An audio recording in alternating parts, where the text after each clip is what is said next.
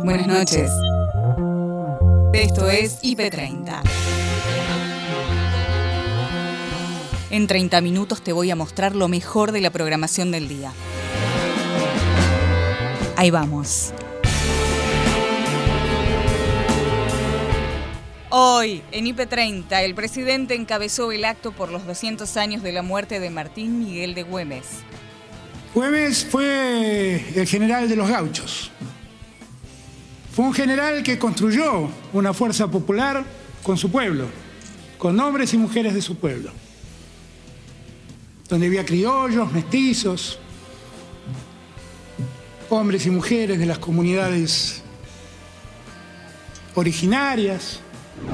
El presidente de la Cámara de Diputados, Sergio Massa, desde Estados Unidos, hace un balance positivo de su gira para la Argentina. La relación entre el gobierno argentino, el gobierno de Estados Unidos y la idea de avanzar en un trabajo de colaboración, entendiendo que en muchos temas podemos tener diferencias y en otros coincidencias. ¿La noticia no noticia? ¿Guardianes de la Galaxia en videojuegos? Nos va a traer una aventura de eh, los Guardianes de la Galaxia completamente nueva, donde el estudio Eidos Montreal se encargó de decir, por fuera de la conferencia de tres, che, esto no tiene nada que ver con el juego de los Avengers. El cierre de listas se convirtió en una verdadera partida de ajedrez. Nadie quiere ser alfil, tampoco quedar fuera del juego. Arranca la partida con estas fichas. Bullrich y Horacio Rodríguez Larreta dejaron por un rato de lado las diferencias que hay en la ciudad de Buenos Aires y se juntaron con Spert.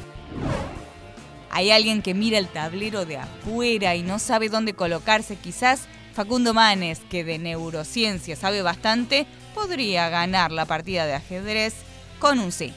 Y Facundo explica muy bien en sus libros cómo funciona el cerebro, cómo podemos eh, enriquecer nuestro cerebro, por qué es importante nutrir a los niños para que tengan un cerebro desarrollado y por qué es importante eso como economía del conocimiento. Lo destacado de este jueves en IP Noticias, edición central, Gabriel Sued, Noelia Barral Grijera. El tema central del día, que como les decíamos, tiene que ver con una decisión de hecho del gobierno de elevar el piso de las paritarias, porque claro, no es algo que se traduzca en una resolución del Ministerio de Trabajo, pero como son paritarias que dependen del Estado Nacional, el gobierno lo que está diciendo es, bueno, a partir de ahora los sueldos en el sector privado también se negocian a partir de este piso porque queremos que los salarios este año le ganen a la inflación a diferencia de lo que pasó el año pasado. Año electoral, no es menor el dato, por supuesto, y además un año en el que el gobierno sigue sin poder domar la inflación, la suba de precios, sobre todo la suba en el precio de los alimentos. Hoy el INDEC dio a conocer en cuánto se ubicó en el último mes la canasta básica, la canasta alimentaria, dos valores que se ubican otra vez por encima de la inflación, la canasta básica total, que es la canasta básica que mide con cuánto una familia puede no ser pobre. Una familia que tiene ya una vivienda, porque esto no contempla... Siempre está bien que lo aclare. Que vos ya tengas vivienda. 64.445 pesos es lo que midió la canasta básica total en la Argentina. 2,4 es el, aumento eh, mensual, pero en el anual está por encima de lo que es eh, la evolución de la inflación. Y la canasta básica alimentaria para un grupo familiar, lo que mide cuánto necesitas para no ser indigente, se ubicó en 27.423 pesos. Con el dato que siempre usamos para comparar, que es el del salario mínimo. El salario mínimo hoy en la Argentina a junio es de 25.272 pesos. Esto quiere decir que si vos sos jefe de familia y cobras el salario mínimo, eh, tu familia es indigente. Y esto quiere decir que si los dos eh, integrantes de ese grupo familiar, los dos adultos, eh, trabajan y cobran un salario mínimo, son pobres, porque cobran menos, bastante menos de los 64 mil necesarios para estar por encima de la línea de pobreza es ante este escenario que el gobierno en los hechos empieza a revisar el tope, el límite que le había puesto también en los hechos y solamente de palabra a las paritarias, porque ningún gobierno admite nunca que le pone techo a una paritaria, obviamente, pero está claro que el gobierno venía buscando paritarias de un máximo del 33%. Bueno, ¿por qué? Porque pensaba que la inflación de este año iba a ser del 29%. Bueno, ninguno de esos dos números se va a comprobar en la realidad. Ayer hablábamos del índice de inflación. La inflación ya está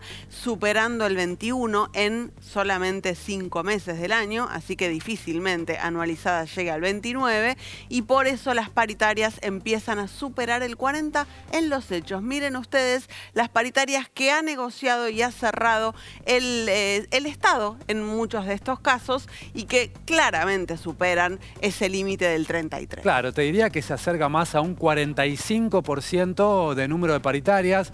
Eh, bueno, la inflación actualmente, la anualizada, está en 48,8. Así que el 45 parece al menos acercarse más a ese número. Pero fíjense lo que pasó con la paritaria de los trabajadores del Congreso. Esta paritaria la decidieron Cristina Kirchner y Sergio Massa, nada menos. Nada ni nada menos. Dos socios fundadores del Frente de Todos. Totalmente, 46,1%. Fíjense más o menos en cuánto piensan eh, que va a estar la inflación. Recuerden que siempre el gobierno decía, queremos una paritaria que le gane por dos o tres puntos a la inflación. Bueno, tomen esa referencia. Empleadas de casas particulares es una paritaria en la que centralmente define el gobierno también. Ayer se conoció 42% el aumento para ese sector. En la ANSES de Fernanda Raberta se conoció hoy también el aumento de 45,5%. Y en el PAMI, que dirige Luana Volnovich, el aumento fue del 43%. Este es el nuevo nivel de paritarias que está manejando el gobierno. Si pensamos que el objetivo era que los sueldos le ganaran por dos o tres puntos a la inflación, está proyectando el gobierno para este año una inflación superior a los 40 puntos. Efectivamente. Tarde a tarde se actualiza la información y ponen su mirada Agustina Díaz y Nacho Corral. Está por hablar el jefe de gobierno porteño, Horacio Rodríguez Larreta. Está Maya trabajando en el lugar. Maya, adelante. Ah, Carlos Rotemer hablando, lo escuchamos.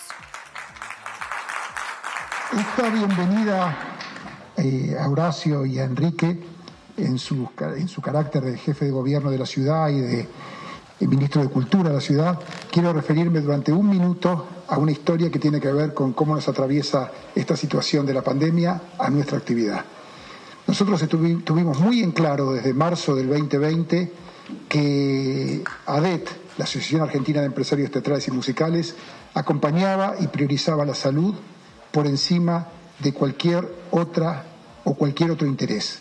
Teníamos en claro que siempre, y esto nos cansamos de reiterarlo, siempre acompañamos lo sanitario y en este sentido, si bien no está presente, tuvo un protagonismo absoluto el ministro Fernán Quirós, que incluso cuando se tuvo que chequear qué es lo que pasaba en esta actividad, se vino hasta los teatros. Uno de los teatros justamente fue este, para ver en persona cómo confeccionar los protocolos en la ciudad para que después, cuando el 13 de noviembre la actividad se abrió, hayamos pasado durante cinco meses hasta el 15 de abril realmente por, una, por un control férreo de puesta en práctica de ese protocolo. Y está bueno decir que no solamente las autoridades hablaron de cómo se cumplió el protocolo, también los gremios, porque no nos olvidemos, y aprovecho que aquí hay tres actrices de, de este espectáculo, que nosotros no trabajamos con una otra cosa, con una materia prima tangible. Nosotros trabajamos con seres humanos. Todos los trabajadores de la cultura también tienen la posibilidad de contagiarse como un espectador. El sector ha sido siempre muy responsable y por lo tanto volvemos a afirmar que la cultura es segura, cumpliendo con los protocolos de la manera que se lo hace, es segura y además es muy necesaria.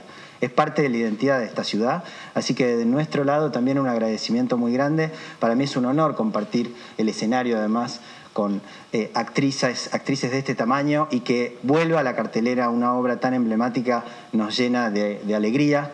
El día sábado está regresando también el Teatro San Martín el teatro público con, funciones, así que muy de a poco vamos a ir recuperando algo tan importante para, nuestra identidad como es la, la, cultura presencial. La verdad que los meses que tuvieron los telones abajo fueron meses muy difíciles para todos, muy tristes para la ciudad, le faltaba este brillo. Eh, también es cierto, la cultura es segura, lo demostró durante todos los meses que estuvieron abiertas. La verdad que un cumplimiento de los protocolos, como decía Carlitos, tanto de los trabajadores como de los espectadores. Se mantienen las distancias, el alcohol en gel, eh, los tapabocas. La verdad que un orgullo en el cuidado. Tenemos que cuidarnos entre todos. O sea, la única manera de poder mantener todas estas actividades funcionando, que además queremos que funcionen más a pleno todavía, es si nos cuidamos.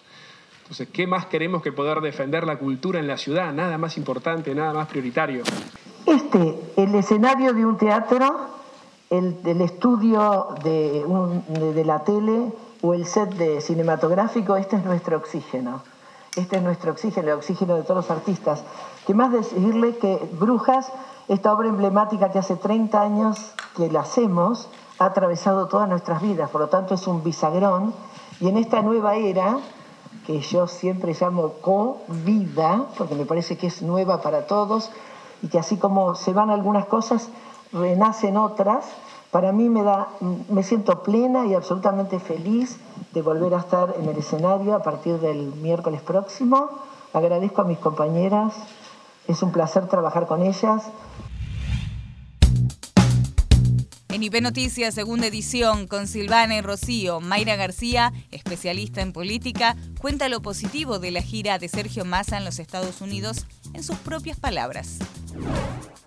Viaje de seis días, ya está por terminar, pero arrancó el domingo y hoy sigue en Nueva York. Pero hasta estos días estuvo en Washington. Tengo para compartir las palabras del propio Sergio Massa que hace un balance de lo que fue la gira hasta este momento. El balance creo que es muy productivo para la Argentina, obviamente porque América Latina es una región que tiene hoy especial atención por parte de Estados Unidos y de los multilaterales. El tema de deuda y la necesidad de que Argentina encuentre una solución viable, eh, posible, de acuerdo a las eh, posibilidades, valga la redundancia, de la economía argentina, es un tema central, la reducción de sobrecargos de tasa, el tema de los plazos, la posibilidad del uso de los derechos de giro. Obviamente también es un tema central para la Argentina el tema de la provisión de vacunas y el rol de los multilaterales, BID, CAF, Banco Mundial, pero además el tema de la relación entre el gobierno argentino, el gobierno de Estados Unidos y la idea de avanzar en un trabajo de colaboración, entendiendo que en muchos temas podemos tener diferencias y en otros coincidencias, pero que es clave para la seguridad de la región eh, consolidar una relación bilateral que nos permita pensar en el desarrollo de Argentina y de América Latina. Y en ese sentido, eh, la diplomacia parlamentaria, el rol de los grupos de amistad, de los grupos de trabajo eh, en los temas de racismo, de odio, en los temas comerciales como los biocombustibles, en los temas de transferencia de tecnología y la posibilidad de atraer inversiones para generar trabajo argentino son para nosotros centrales. Así que obviamente que en ese sentido eh, la posibilidad de compartir no solo con el representante de la Casa Blanca, Juan González, o con el presidente de la Comisión de Relaciones Exteriores de la Cámara de Representantes, Gregory Mix, o del Senado, Bob Menéndez, o de trabajar con el grupo eh, eh, hispano-judío del Parlamento de Estados Unidos en los temas que tienen que ver con el Congreso Judío Latinoamericano para nosotros son centrales. Pero sobre todo es central abrir mercado. Argentina necesita vender el trabajo de los argentinos al mundo, necesitamos eh, generar todo el tiempo dólares que le den sobre todas las cosas mejor fortaleza a la economía argentina y trabajo a los argentinos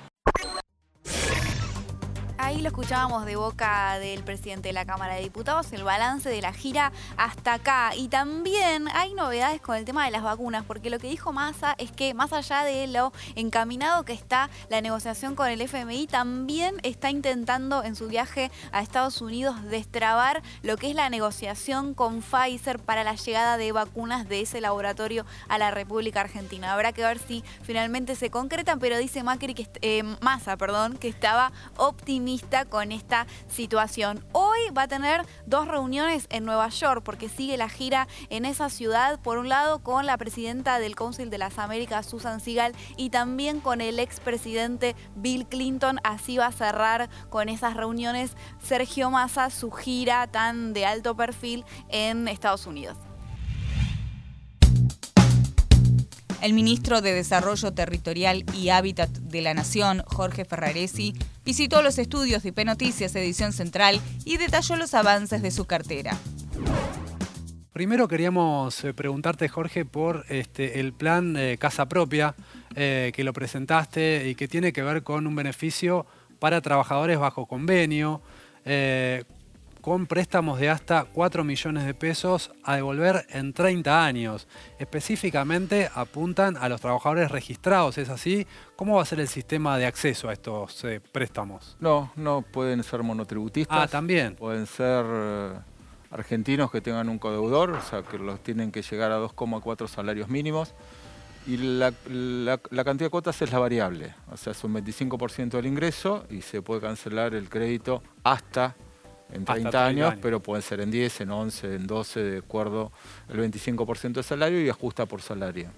En ese proceso eh, ya sorteamos 22.000 créditos, que estamos en proceso ya de, generar ya el, final, el proceso final, ya hay casi 8.000 que han terminado el trámite, seguimos en esa temática.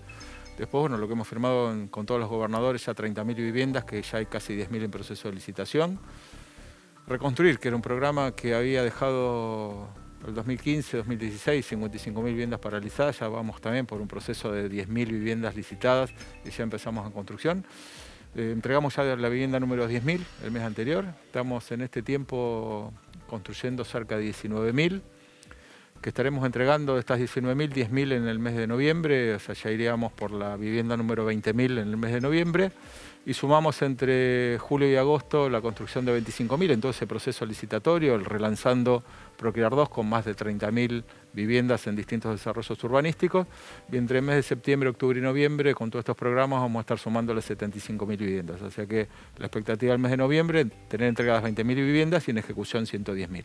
El acuerdo con los sindicatos o lo que este, se conversó con ellos fue que también pudieran eh, aportar terrenos para que los trabajadores bajo convenio accedan a esos préstamos. Justamente digo, esta, digo, una de las deficiencias que tiene lo estructural de las viviendas es el, terreno, y lotes con servicios fundamentalmente. Entonces digo, estuvimos justamente ayer con Hugo Yasky de la CTA, con DAER de la CGT y generamos esta cuestión de que todos los sindicatos empiecen a generar esta cuestión. Y yo el ejemplo que doy fue, tiene que ver con el turismo social. El turismo social lo generó Perón a partir del 45 Mar del Plata como un eje central y a partir de que el, turismo social fue una política de Estado, todos los gremios compraron hoteles en Mar del Plata. Claro. Entonces nosotros venimos a poner la vivienda como una política de Estado y esa política de Estado requiere de generar suelo y los sindicatos y la organización sindical es una herramienta clave por una cuestión que hemos modificado el concepto de que la vivienda se acceda por el sistema financiero, sino que sea el ordenador del trabajo el que nos permita acceder. ¿Cómo funcionaría eso? Los sindicatos que tienen que eh, poner el terreno para que el Estado construya la vivienda social. Eh, podemos trabajar primero, una, corrección. No existe más la vivienda social en la Argentina. No le gusta ese término. No, no, no me gusta, no, pero aparte filosóficamente y arquitectónicamente no existe más. Hemos modificado los diseños. Son viviendas, viviendas de derecho social de clase social ascendente que tengan que ver, son iguales. Antes teníamos viviendas sociales vivienda social no entra un placar en el dormitorio, no crece. te suena a, casa eh, para pobres, vivienda Estigmatiza la pobreza. El cierre de listas se convirtió en una verdadera partida de ajedrez. Nadie quiere ser alfil ni quedar fuera de juego. Mayra García lo explica.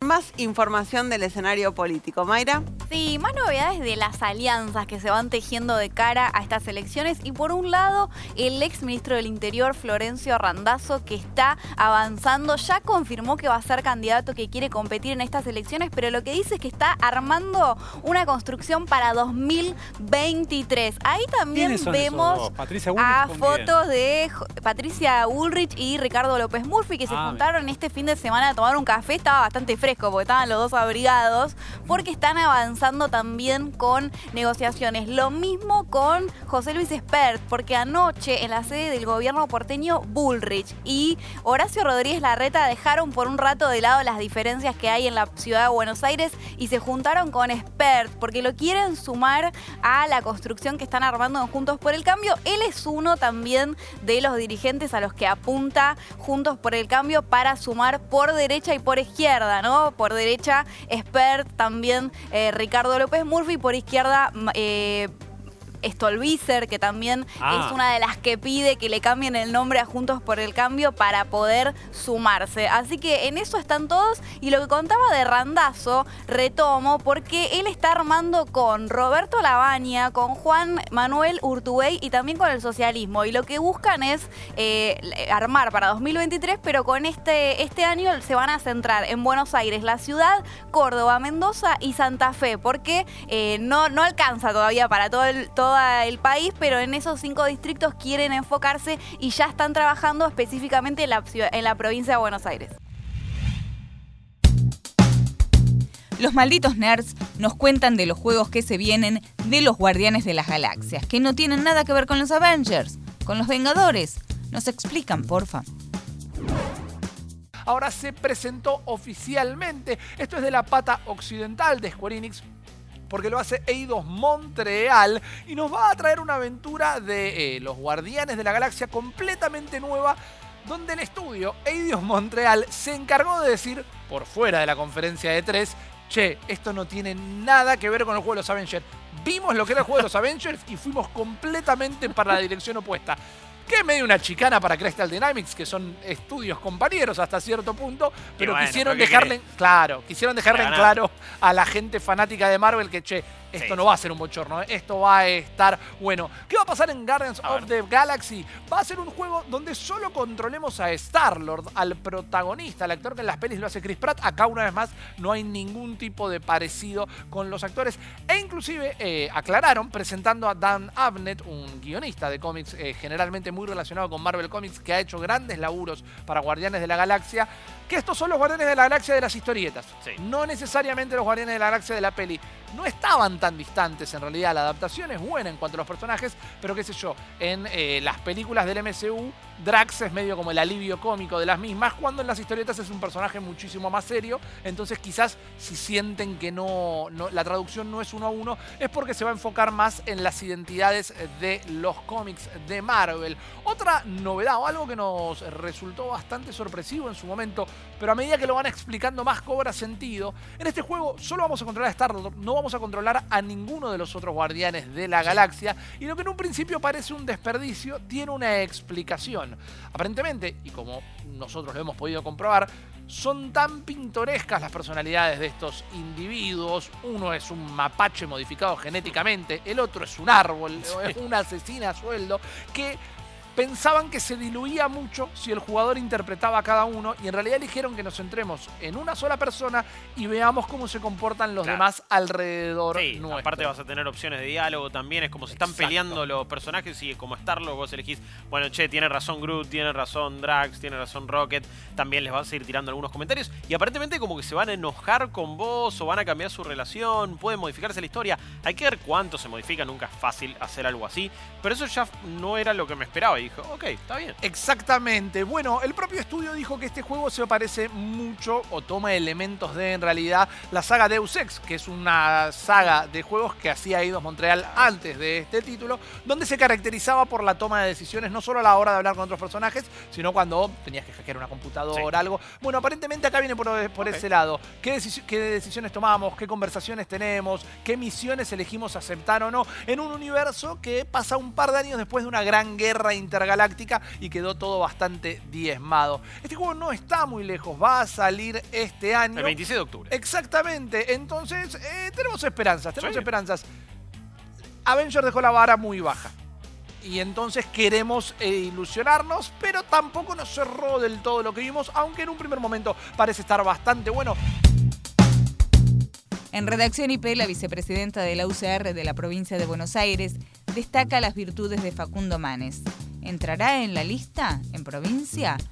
Alejandra Lorden habló al respecto con Andrés y Patricia.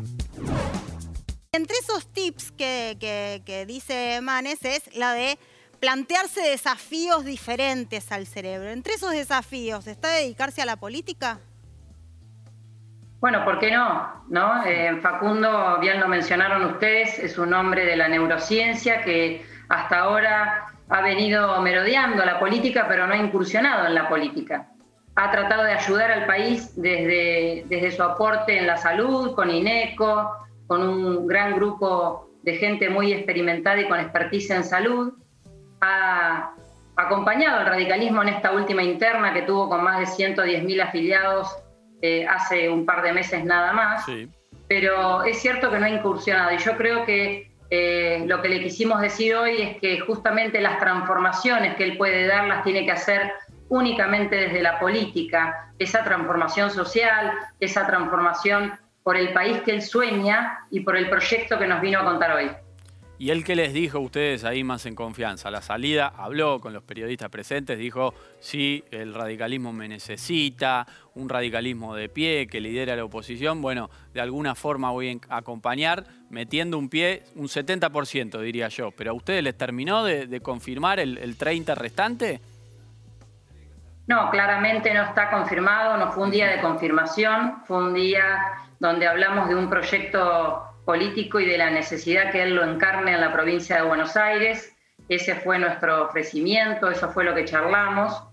Y si bien él dijo que hay que seguir las causas y no los hombres, y también lo dijo Alfonsín, Sí, sigan claro. ideas, no hombres, también es cierto que el país eh, que hoy está viviendo en tristeza, con miedo, una situación económica que nos lleva a perder casi 10 puntos del PBI, una inflación que recién comentaban ustedes se proyecta mucho mayor a lo que proyectó el ministro Guzmán hace poco tiempo, una pobreza en la provincia de Buenos Aires que en el conurbano supera el 50%, una situación sanitaria con más de 85 mil fallecidos. Bueno, creo que el país necesita también un hombre que genere confianza, que explique el proyecto, pero que además genere confianza. Y creo que Facundo Manes puede encarnar esa persona que le genere confianza no solo al radicalismo y a la coalición de Juntos por el Cambio, sino a todo el país. Alejandra, sea Manes u otro candidato, ¿qué escenario ves en la provincia de Buenos Aires? Me refiero, una paso puntualmente en Juntos por el Cambio, ¿no? Te, consulto, ¿ves una paso en donde compitan distintos actores? Pinta que Santilli va a estar, Jorge Macri también, algún candidato del radicalismo, sea Manes o algún otro, ¿cómo lo ves? Bueno, primero este, decirte que, todavía faltan semanas, que si bien parece que es poco tiempo, es mucho tiempo, porque en este tiempo se dialogue mucho con todos los actores que componen eh, o que hoy participan en Juntos por el Cambio. La verdad es que lo primero que tenemos claro es que como coalición opositora tenemos un gran deber que seguir juntos. Y para esto eh, tiene que haber mucho diálogo. Luego puede haber una lista de unidad, puede haber una herramienta con la que ya hemos contado, que son las PASO, ¿por qué no? Eh, son primarias que de alguna manera, bueno, dejan eh, cantado quién es el candidato que va a liderar el proceso y quiénes son los que van a acompañar en esto. Pero falta mucha agua abajo del puente todavía como para hablar de una, de una lista de unidad o de unas PASO en la provincia de Buenos Aires. No podés irte a dormir, llega el clásico de todas las voces. Los anfitriones de este distendido segmento nos cuenta quiénes son los protagonistas de la noche. Tras la nevada en Córdoba, Tito Nieve, el muñeco de nieve tiene novia y se llama Blanca. Roberto Álvarez creó a Tito Nieve durante la nevada de 2007 en Córdoba y lo mantiene en la heladera desde ese momento. Chicos, desde 2007 está Tito en la heladera, pobre. Hoy confirmó que ya le creó una novia para mantener vivo en la memoria el fenómeno que se repitió este miércoles en el que la capital amaneció con el manto blanco.